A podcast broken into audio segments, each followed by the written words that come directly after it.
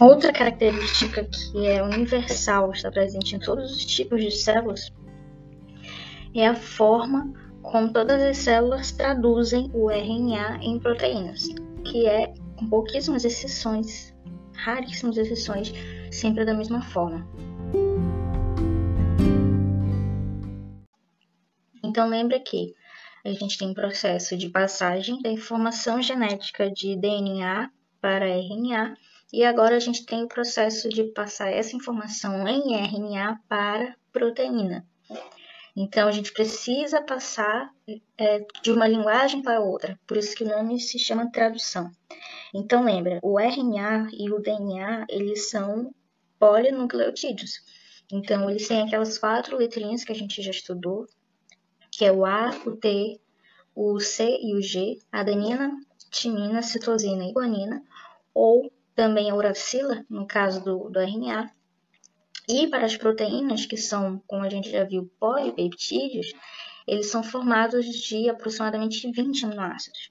Então, imagina, eu preciso passar essas quatro letrinhas, essa, essa informação que está contida em uma sequência de quatro letras de polinucleotídeos para 20 letras de polipeptídeos. Então, essa tradução ela é idêntica, com pouquíssimas exceções em todos os seres vivos. E é esse processo que a gente vai ver a base de como ele acontece. Então, lembra que eu falei que é, a informação genética do DNA, quando ele, ele vai se passar para sua forma em RNA, aquela, aquela molécula de, de RNA que contém uma informação para codificar uma proteína, é um RNA mensageiro ou seja, mRNA. Agora, é importante a gente aprender que tenha isso sempre em mente, que a sequência de RNA mensageiro ela é sempre lida em grupos de três nucleotídeos por vez, formando uma trinca. Essa trinca, ou seja, esse conjunto de três nucleotídeos de cada vez, a gente chama também de códon. Ou seja, três nucleotídeos equivalem a um aminoácido. Ou seja, um códon equivale a um aminoácido, que vai depois constituir a nossa proteína. Ou seja, por exemplo, digamos que eu tenha nesse, nessa fita de RNA mensageiro, eu tenho uma sequência. A sequência por exemplo, aqui iniciando com guanina, citosina e adenina, eles vão ser lidos, vão ser interpretados como uma única informação. Esses três nucleotídeos vão equivaler a uma única informação, ou seja, é um único códon que vai ser interpretado como um único aminoácido específico. Então, aqui a gente pode ver uma fita de RNA mensageiro. Lembra que ele é sempre lido em uma única direção, é sempre, e ele é lido em grupos de três. Ou seja, esses três nucleotídeos, A, U e G, correspondem a um aminoácido. Esses três nucleotídeos, A, C, G, essa combinação corresponde a outro aminoácido que é a treonina. E assim, os aminoácidos vão se juntando um por um para a formação de um polipeptídeo. Então, essa combinação de três nucleotídeos, de trincas, ela pode ocorrer de modo muito previsível. Porque, veja bem, se eu tenho quatro opções de nucleotídeos, quatro letrinhas, e eles são sempre lidos em grupos de três, ou seja, uma trinca, significa que eu vou ter a possibilidade de 4 elevado a 3, que dá em torno de 64 códons possíveis. Mas aí você pode se perguntar, tá, mas não são 20 aminoácidos na natureza? Eles não têm que codificar 20 aminoácidos, então como é que tem, existem 64 códons? Bem, acontece que vários códons eles vão corresponder a um mesmo aminoácido. E a gente também tem que levar em consideração que existem códons que eles servem apenas para determinar onde se inicia uma leitura, de uma, onde se inicia uma transcrição ou tradução e onde se termina. Então vamos voltar aqui. Aqui a gente tem uma representação, você vai encontrar isso em forma de tabela, ou no caso nessa forma de esquema, que é uma tabela de código genético. Então, dependendo do, da trinca formada, eu tenho a formação de algum tipo de aminoácido. E aqui a gente tem as, as abreviações dos aminoácidos possíveis e também aqui destacando um códon de iniciação, metionina e códons de término, como a gente vai ver como é que e aí, uma outra informação que a gente tem que ter é que a gente tem as letras, certo? Mas a gente precisa de um leitor. Se a gente tem um código, a gente precisa de uma forma de ler. Então, a gente também vai ter uma outra classe de moléculas que também são moléculas de RNA, só que um pouquinho diferentes, que a gente chama de RNA transportador, ou RNAT. Eles vão funcionar como os leitores desse código. Por quê? Porque uma molécula de RNA transportador, ela vai ter duas extremidades. Uma extremidade, ela vai ser sempre para um aminoácido específico. Então, é sempre para algum desses 20 aminoácidos. Então, imagina, a gente tem pelo menos é, 20 RNAs transportadores diferentes, né? Para a gente ter um para cada aminoácido específico, no mínimo. E também a outra extremidade desse RNA transportador, como a gente vai ver na estrutura dele, ela, ele vai corresponder a três nucleotídeos. Então, ele vai fazer essa comunicação entre qual é o aminoácido que corresponde com esses três nucleotídeos. Lembrando que esses três nucleotídeos eles vão ser chamados de anticódons, porque eles vão ter a sequência que é contrária àquele que tem no RNA mensageiro. Porque lembra que é como se fosse um, um sistema de chave fechadura, é um sistema complementar. Então, a sequência de RNA mensageiro que ele tem que identificar, na verdade, vai ter que ter na, na própria estrutura dele a sequência complementar àquela do RNA mensageiro. Como assim? Bem, vamos ver aqui. Se aqui a gente tem uma fita de RNA mensageiro, né, representada, e aqui a gente tem um códon. Isso aqui é uma molécula de RNA transportador. Lembra que eu falei que uma molécula de RNA ela é uma molécula de fita simples, só que ela é uma molécula muito instável, então ela não fica é, linear sempre vai sempre acontecer algum tipo de pareamento intramolecular que vai fazer com que haja algum tipo de ligação entre sequências dentro dela mesma. Então, ela vai fazer dobras e alças. E quando ela forma essa, essas alças, ela cria essas duas extremidades, no caso desse RNA transportador, né? Essa extremidade, ela vai ser específica e vai se ligar a um aminoácido específico, e a outra extremidade, ela vai conter bem aqui no finzinho dessa alça o anticódon, que vai ser sempre complementar àqueles 64 códons disponíveis, né? E que codificam um aminoácido. Isso vai fazer com que o RNA transportador ele faça o reconhecimento, ou seja, o pareamento com os códons do RNA mensageiro. E esse processo ele acontece num lugar com um outro tipo de, de, de molécula que a gente chama de ribossomo. O ribossomo ele é uma, como se fosse uma máquina proteica e que também tem algumas partes de RNA ribossômico nele. Ou seja, preste atenção, eu já falei em RNA mensageiro, estou explicando sobre o RNA transportador e agora apareceu um outro termo, RNA ribossômico. Então a gente tem ali aqui já descritos três tipos de moléculas de RNA com funções diferentes. Então, esse processo ele vai acontecer no ribossomo e ele vai ser chamado de tradução. Como assim? Lembra que a tradução eu preciso pegar a informação que está em forma de RNA para transformar em proteína? Pois bem, isso aqui é um ribossomo, uma representação de um ribossomo, que é uma proteína é bem grande, né? Tem várias subunidades, tem uma subunidade menor, uma subunidade maior, e ele é feito de uma parte proteica, mas também é feito de RNA ribossômico.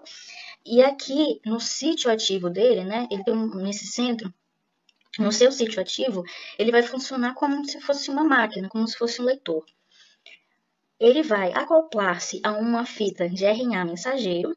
Conforme essa fita de RNA mensageiro for passando nessa sequência, nessa, nesse sentido, indicado aqui pela seta, ele vai lendo essa sequência, esse código. E como é que ele vai lendo? Lembra, sempre de 3 em 3. Né? Então, aqui ele identificou um códon, aqui identificou outro códon e aqui identificou outro códon. E aqui o que, que a gente tem? Lembra que eu falei do RNA transportador? O RNA transportador é isso aqui. Olha só, eu tenho o, o RNA transportador aqui representado, uma extremidade dele é o aminoácido e a outra extremidade é o anticódon para acoplar-se àquela sequência que é específica para esse códon que está aqui no RNA mensageiro. Aqui vai, vai funcionar como se fosse uma máquina, realmente. Então, por exemplo, se ele passa por aqui com esse códon, vai vir um RNA transportador que vai acoplar-se aqui no sítio ativo desse, desse ribossomo, ele vai trazer o aminoácido que representa exatamente esse códon que está sendo lido aqui e que foi identificado pela outra extremidade do RNA transportador. E conforme isso vai acontecendo, vai passando, o que, que vai o que, que, pode acontecer? Vai formando como que essa correntinha, tá vendo? Cada bolinha dessa aqui é um aminoácido que foi sendo acrescentado. Qual é o próximo aminoácido que vai ser acrescentado? Na vez, esse aminoácido que é representado pela bolinha azul, certo? Que vai vir para cá. E assim você vai vendo que vai sendo construído a sequência linear de aminoácidos, ou seja, o polipeptídeo que vai sendo construído a partir da leitura do RNA mensageiro.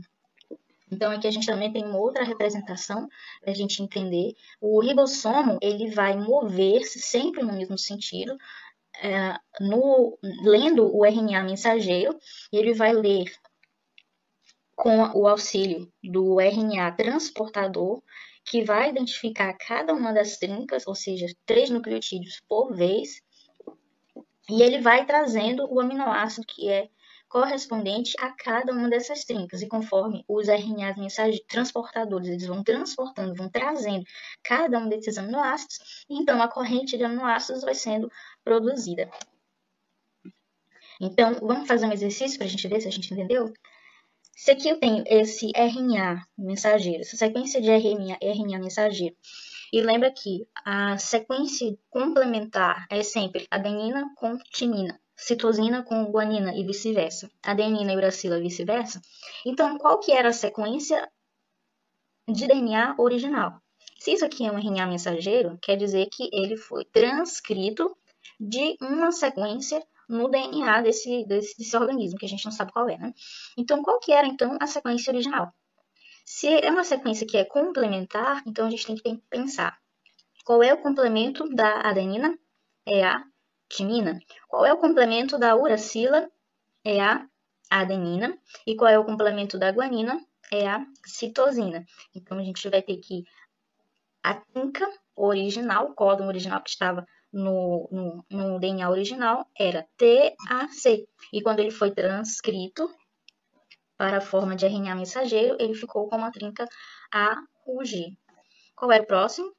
A com T, C com G, G com C. Qual seria o próximo códon? O G complementar ao C. O A veio do T, o G veio do C. Próximo, o C veio do G, o auracila veio da adenina, a auracila veio da adenina. E assim por diante, a gente vai podendo complementar e saber qual que era a sequência original. Agora vamos fazer uma outra atividade quais os anticódons do RNA transportador necessários para fazer a tradução. Lembra que o anticódon ele tem que ser complementar ao códon do RNA mensageiro, para que ele consiga identificar de modo correto? Lembra?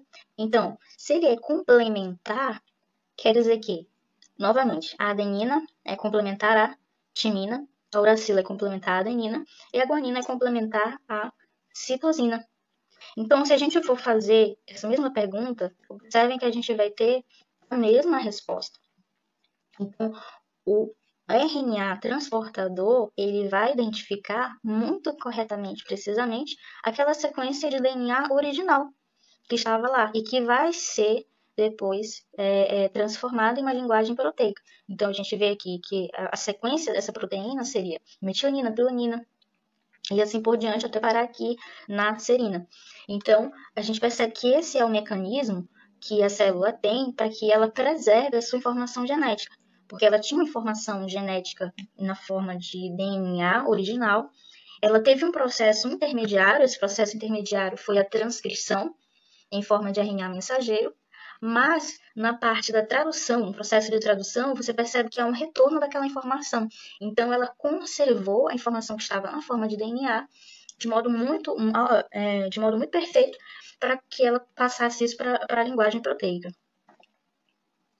E para a gente, entender que não é algo tirado da, da cabeça, né, do cientista das pessoas. Então aqui eu tenho uma, a gente tem uma foto, né, representando muito bem esse processo, uma, uma micrografia eletrônica, lindíssima, ou seja, uma microscopia eletrônica, que eles conseguiram tirar de um gene bacteriano que ele estava sendo transcrito e traduzido ao mesmo tempo. Então é como se alguém tivesse tirado uma foto exatamente no momento que aquilo estivesse acontecendo.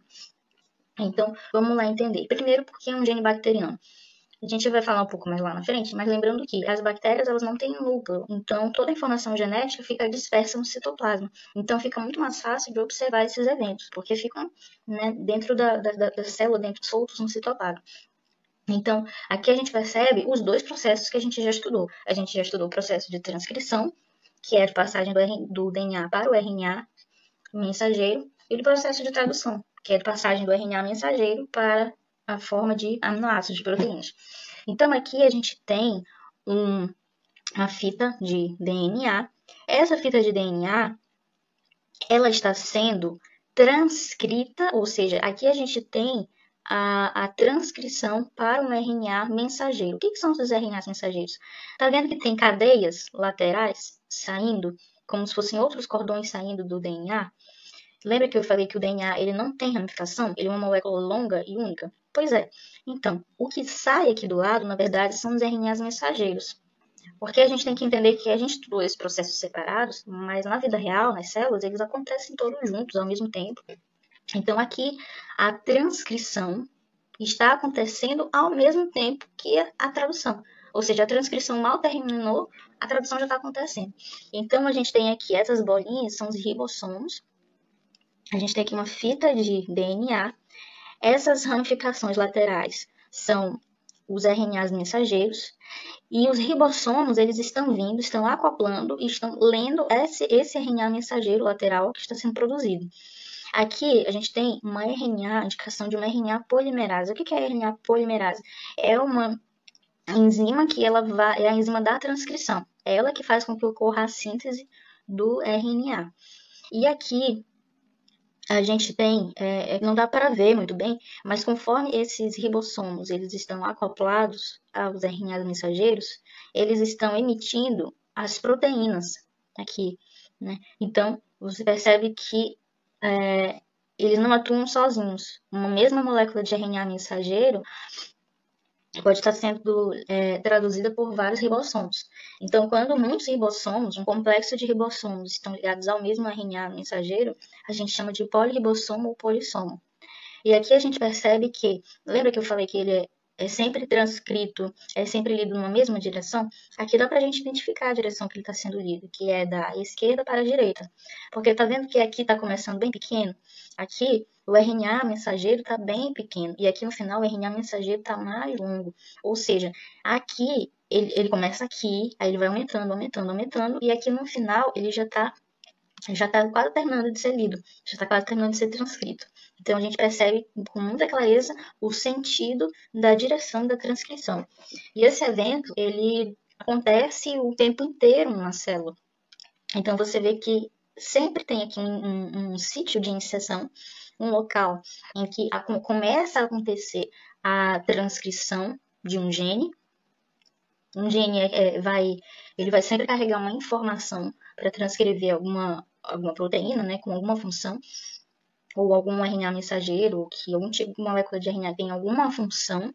A gente vai ver depois que existem partes nas moléculas de DNA, grandes gaps que na verdade eles não transcrevem nem traduzem nada. Eles vão ter outras funções que não são sim. Então a gente tem um sítio de iniciação. A gente vai ter um momento em que vai terminar esse gene. A gente tem vários RNAs mensageiros é, RNAs associados, que estão sendo transcritos, e ao mesmo tempo que eles estão sendo transcritos, a gente já tem o um acoplamento de vários ribossomos, aqui a gente dá para identificar várias bolinhas, né, que são os ribossomos, que já estão traduzindo as proteínas. Então, imaginem que em tempo real, isso está acontecendo em várias partes da molécula de DNA. Então, imagina, no nucleolo de uma célula, né? O que a gente tem, na verdade, é esse emaranhado de transcrição e tradução, que é como acontece, como a, a célula produz todas as proteínas que a gente precisa do nosso corpo.